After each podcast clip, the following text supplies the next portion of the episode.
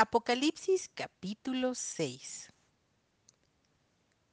Vi cuando el Cordero abrió uno de los sellos y oí a uno de los cuatro seres vivientes decir como con voz de trueno, ven y mira. Y miré y he aquí un caballo blanco y el que lo montaba tenía un arco y le fue dada una corona y salió venciendo y para vencer. Cuando abrió el segundo sello, oí al segundo ser viviente que decía, ven y mira. Y salió otro caballo bermejo y al que lo montaba le fue dado poder de quitar de la tierra la paz y que se matasen unos a otros. Y se le dio una gran espada. Cuando abrió el tercer sello, oí al tercer ser viviente que decía, ven y mira. Y miré y he aquí un caballo negro, y el que lo montaba tenía una balanza en la mano.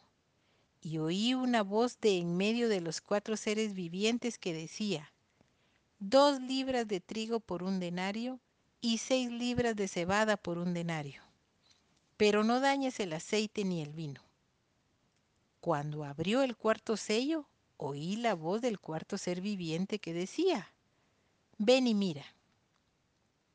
Miré y he aquí un caballo amarillo, y el que lo montaba tenía por nombre muerte, y el Hades le seguía.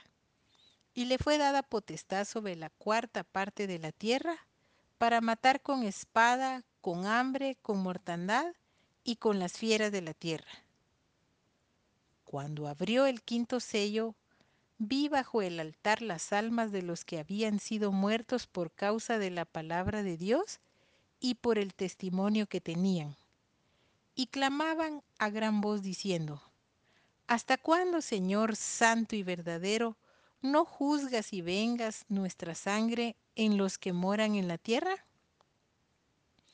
Y se les dieron vestiduras blancas y se les dijo que descansasen todavía un poco de tiempo, hasta que se completara el número de sus consiervos y sus hermanos, que también habían de ser muertos como ellos. Miré cuando abrió el sexto sello y he aquí hubo un gran terremoto.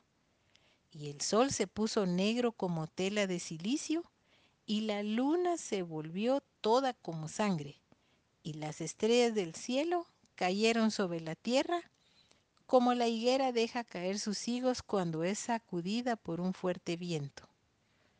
Y el cielo se desvaneció como un pergamino que se enrolla todo monte y toda isla se removió de su lugar.